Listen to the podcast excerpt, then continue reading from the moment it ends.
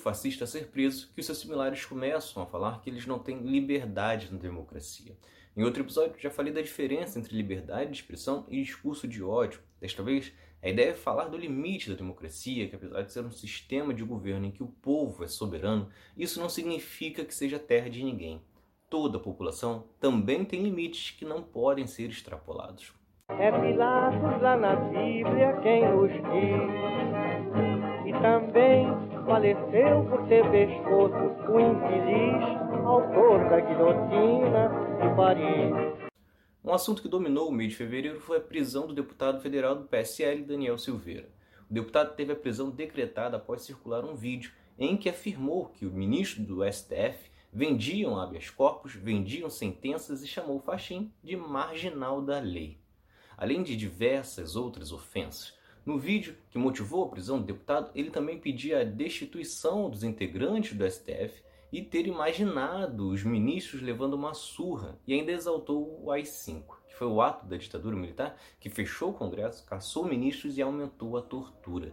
Para completar, Daniel Silveira ainda está sendo investigado por organizar e participar de manifestações antidemocráticas e que ameaçaram os ministros do STF. Por conta disso tudo, ele teve a prisão decretada com base em cinco artigos. O 17, tentar mudar com emprego de violência ou grave ameaça à ordem, o regime vigente ou o Estado de Direito.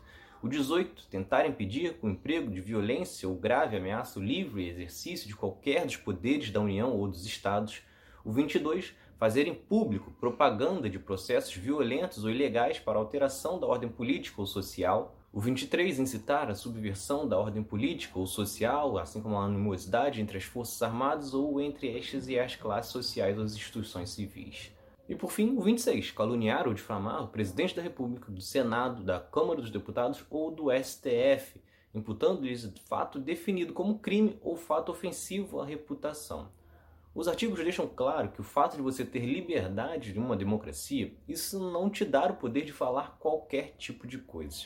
Algumas falas são sim consideradas crimes, e não porque você não tem o direito de falar o que pensa, e sim porque você precisa pensar no que fala. Basicamente, em uma democracia, por exemplo, você está totalmente livre para dizer que o presidente é péssimo, que ele precisa sair, que você não concorda com uma decisão do STF ou que o Congresso, por exemplo, atrasa o país.